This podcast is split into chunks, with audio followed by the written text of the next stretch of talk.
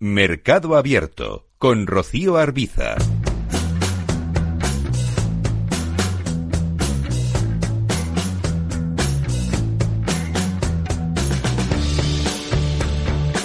Nos acercamos al estilo de gestión de un gestor en esta sección en Mercado Abierto. Esta tarde vamos a escudriñar por dentro un fondo de autor como es el Impassive Wealth. Eh, el autor es eh, Juan Manuel Rodríguez. Se trata de un fondo mixto, flexible, global de Anbank Wealth Management, pero ahora mismo con un importante peso en Estados Unidos. Lo vamos a analizar con Juan Manuel. Muy buenas tardes.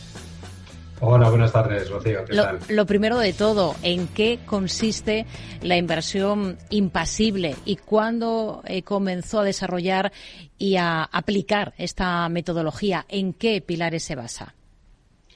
Muy bien, pues eh, digamos que la inversión impasible podríamos definirla como un conjunto de principios diseñados para minimizar el impacto emocional y el ruido del mercado en las decisiones que tomamos a la hora de invertir. ¿Y cómo hacemos esto nosotros? Pues teniendo un plan, un plan diseñado en época de calma para cuando vengan épocas convulsas poder, poder seguirlo y proteger de nosotros, de, protegernos de nosotros mismos con unas decisiones que están preestablecidas. Los pilares en los que nos basamos, pues en la diversificación, no solo la, la, diversificación tradicional de activos globales, de renta variable, renta fija, rates, sino también en una diversificación de estrategias. Tenemos dos estrategias principales en el fondo. En, en el largo plazo, en el largo plazo, de verdad, eh, tenemos activos reales para, te, para que protejan nuestro capital y que actúen como reserva de valor mm, a mucho tiempo. En las decisiones sistemáticas que hemos dicho anteriormente, en compromiso con el partícipe, que lo pueden decir todos los gestores del fondo, en nuestro caso es así también por el coste, somos un fondo con un coste muy competitivo, se puede invertir desde un euro y la comisión de gestión que tenemos es un 0,6%. Esos son, digamos, los pilares básicos. Hmm. ¿Cómo empezó? Me preguntabas, ¿no, Rocío? ¿Cómo sí. en esto? Pues hace mucho tiempo, hace más de 10 años, con investigación, con lectura, haciendo backtesting, yo soy de formación arquitecto y me gustan mucho las matemáticas. Me he dedicado antes de esto al cálculo estructural.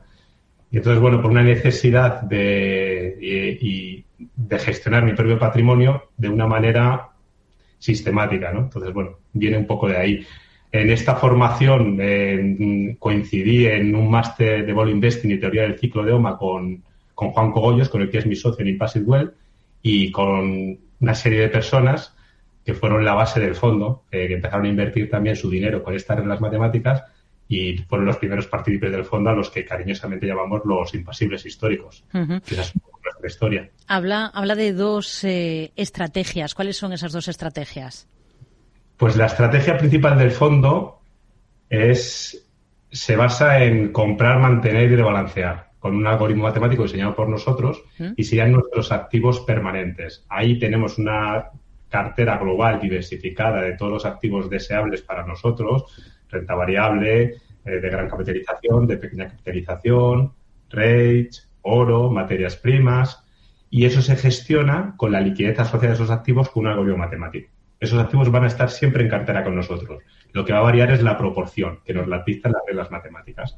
En las caídas vamos a aumentar porque vamos a, vamos a andar comprando y vamos a ir gastando esa liquidez y las subidas vamos a ir vendiendo paquetitos y vamos a ir generando liquidez para la posterior bajada. Y contrariamente, esta liquidez, como es bastante en el fondo, la invertimos, parte de esa liquidez la invertimos por momentum. Por momentum es una estrategia también muy seguida en la industria, ¿no? que se basa en tener los mejores activos en función de los rendimientos recientes dentro de la cartera. Y son dos estrategias contrarias, pero curiosamente se complementan muy bien, porque los puntos fuertes de una son las debilidades de la otra. Entonces, bueno, esa diversidad de estrategia es la que, la que también destacamos ¿no? en nuestro fondo. Hmm. Entre esos activos permanentes, eh, ahora mismo eh, tiene mayor peso, el algoritmo les indica que tiene que tener mayor peso la renta variable o la renta fija de la que todo el mundo decía que iba a ser el, el gran activo estrella de este ejercicio, pero de momento en los dos primeros meses del año pues está decepcionando. En los activos permanentes están los activos de riesgo. Entonces ahí está la renta variable, eh, los rates, el oro, las materias primas. Y la renta fija la tenemos en la liquidez, porque la liquidez la invertimos por momento en una parte y lo que no se invierte se invierte en renta fija de corto plazo. Ahora hemos aumentado un poquito el plazo y ya tenemos un poquito de renta fija pues hasta medio plazo, hasta cinco años. Hmm. ¿Es un, es un fondo que invierte em, directamente o a través de otras instituciones de, de, inversión colectiva, a través de otros, de otros fondos? ¿Hacen posiciones directas? Cuéntenos un poquito. Eso es, utilizamos ETFs. ETFs, ETCs para las materias primas, para el oro. Sí, no elegimos empresas de manera individual, entonces lo que hacemos es que compramos índices a través de los ETFs que los replican. Hmm. Ahora, eh, Estados Unidos, si hablamos de regiones y tecnología, si hablamos un poco de sectores, pues estarían liderando, si no me equivoco, eh, las posiciones del fondo. Es lo que más peso tiene en estos momentos. Em, ¿No dan vértigo algunas eh, valoraciones que estamos viendo en el sector tecnológico? No hacemos análisis fundamental. ¿Por qué tenemos más peso en esos sectores? Mm, por la parte temporal. Es decir, la parte permanente está equilibrada y lo que hacemos con la parte temporal no lo hacemos nosotros, sino nuestra estrategia nos va a sobreponderar aquellos activos que lo mejor lo están haciendo. Entonces, ahora como lo que mejor está haciendo es Estados Unidos y la tecnología, pues aparece sobreponderado en el fondo. Digamos que son oportunistas, pero cuando deja de hacerlo bien y empieza a hacerlo, por ejemplo, emergentes, pues el fondo a lo mejor estará sobreponderado de mercados emergentes. ¿no? Entonces, esa es la razón por la que estamos. No entramos a ver si la valoración es cara o no, porque puede ser mucho más. No, no, es, no es un fondo para, para. No hacemos ese tipo de, de valoraciones nosotros. Hmm. En esa parte temporal, ahora mismo, entiendo que tienen peso o exposición a Bitcoin, porque lleva un 2024 con una subida fulgurante. Sí, pero el Bitcoin eh, lo tenemos eh, mm, desde que salió el ETF. La decisión de, estar expuestos a Bitcoin es una decisión activa por nuestra parte. La tomamos pues hace un año y pico. La tomamos cuando el Bitcoin estaba por debajo de 20.000.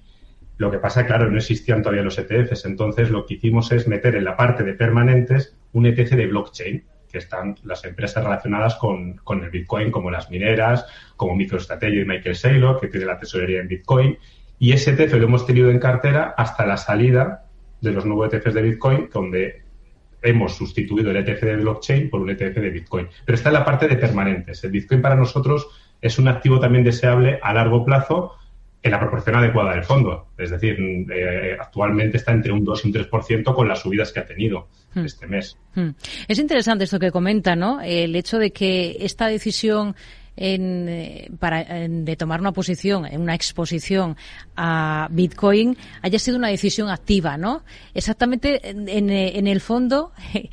¿Qué parte eh, eh, corresponde a esas decisiones activas que ustedes toman como gestores y qué parte corresponde al algoritmo? Eso es. Pues el, el, asset allocation, la asignación de activos. Es decir, nosotros decidimos, hay una frase que solemos repetir mucho, qué activos son deseables para nosotros. Entonces, a nivel de renta variable, pues repartido de manera global. Eh, rate, eh, oro, que también tiene un porcentaje, ahora pues de un 10% en el fondo, quiero recordar. Materias primas, los activos deseables, esas decisiones son nuestras. Luego, el porcentaje en el que estén en el fondo, eso ya lo marcan las reglas matemáticas. ¿vale? Pero dónde nos posicionamos, por supuesto, es una decisión activa de nuestra parte, es nuestro, nuestro asset allocation. Para que va variando, va variando en función de esas reglas matemáticas, hmm. tanto por la parte de momentum como la parte permanente. ¿Cómo, cómo controlan la volatilidad y el riesgo de, del fondo? ¿Qué, ¿Qué estrategias son las que utilizan para esto? Con la gestión integrada de la liquidez que hay asociada a esos activos de riesgo. ¿no? Pues precisamente al, eh, son, podemos definir el fondo con varios cajones. Entonces, el cajón del SP500. Hmm. Pues en, vez de invertir todo el cajón todo el dinero que tenemos para el SP500, de inicio se invirtió el 50% y el otro 50% se quedó en liquidez asociada a ese activo. Entonces, las reglas matemáticas hacen que se trasvase del activo de riesgo a la liquidez y viceversa en función de las subidas. Con eso lo que estamos haciendo, lógicamente, es bajar la volatilidad del mercado. Al final se ven los resultados que hemos tenido en los últimos años, los que hemos tenido como dos tercios de la volatilidad del mercado. Hmm. Es un fondo con una comisión baja, nos decía al principio. Es un fondo Mm, que le encaja sobre todo a qué perfil de, inversor? Pues yo creo que a cualquier inversor, es decir, en la fase de formación de patrimonio puede valer. O sea, hemos intentado diseñar un fondo que valga para mis padres y para mis hijos. Esa es la verdad. Es decir, un perfil, tenemos un, riesgo de 4 sobre 7. Entonces yo creo que es un perfil eh, es un adecuado para el que quiera vivir de las rentas, vendiendo parte de, con la regla del 4%, vendiendo parte de sus participaciones, y para el que quiere ir acumulando, para cualquier inversor que quiera tener una exposición global y no preocuparse de elegir qué acciones o qué fondos coger, bueno, pues en Impassive Well tenemos un poquito de todo, vamos a capturar el crecimiento allá donde se produzca y vamos a tener una rentabilidad de acorde a, nuestro trabajo, una rentabilidad pues para superar la inflación, una rentabilidad satisfactoria que solemos decir nosotros. Hmm. Desde la puesta en marcha del fondo, ¿cómo se ha ido comportando? Ya que ha citado el tema de la rentabilidad, nos ha dicho un poco a lo que aspiran, ¿no? ¿Cómo lo ha hecho eh, desde, desde su nacimiento? tengo datos por aquí. Eh, salió, el fondo salió justo en el último trimestre del 2018, con la caída de ese trimestre. Puede salir el fondo y bajar un 10%. Eh, y desde entonces nuestro objetivo, hemos dicho siempre que es batir la inflación, pues ha acumulado un 29,4%, que es casi un 5% anualizado. Para ponerlo en contexto, la media de nuestra categoría, que estamos en mixtos flexibles, pues ha tenido en ese mismo periodo un 10,4% acumulado, un 1,8% anualizado. Lo hemos vencido por bastante nuestra categoría. Y la inflación, que es verdaderamente nuestro enemigo, ¿no? Para conservar el patrimonio, pues en ese periodo, desde que salimos nosotros, el 14 de septiembre de 2018, hay una inflexión acumulada del 16,9%. Es decir, pues le hemos sacado 12, punto, 12 puntos y medio a la inflación. Hmm. Hemos cumplido pues nuestros objetivos, que decimos siempre de batir a la inflación. ¿Cuál es el patrimonio más o menos que, que gestiona el fondo a día de hoy? Pues a día de hoy empezamos, vamos, empezamos 24 impasibles y 3 millones de euros y a día de hoy ya somos más de 500 impasibles y 15 millones y medio de euros. Hmm. Eh, nos hablaba de ese estreno que tuvieron, eh, coincidió con esa caída importante del último tramo del, del 18. Em, desafiante, ¿no?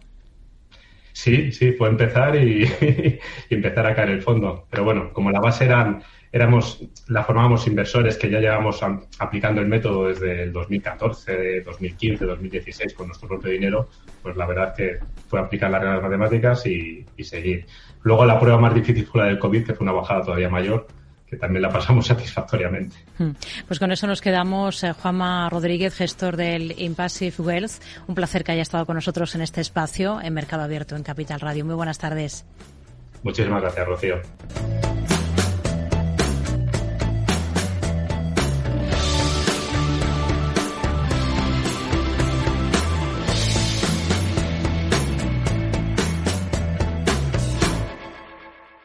Mercado Abierto con Rocío Arbiza.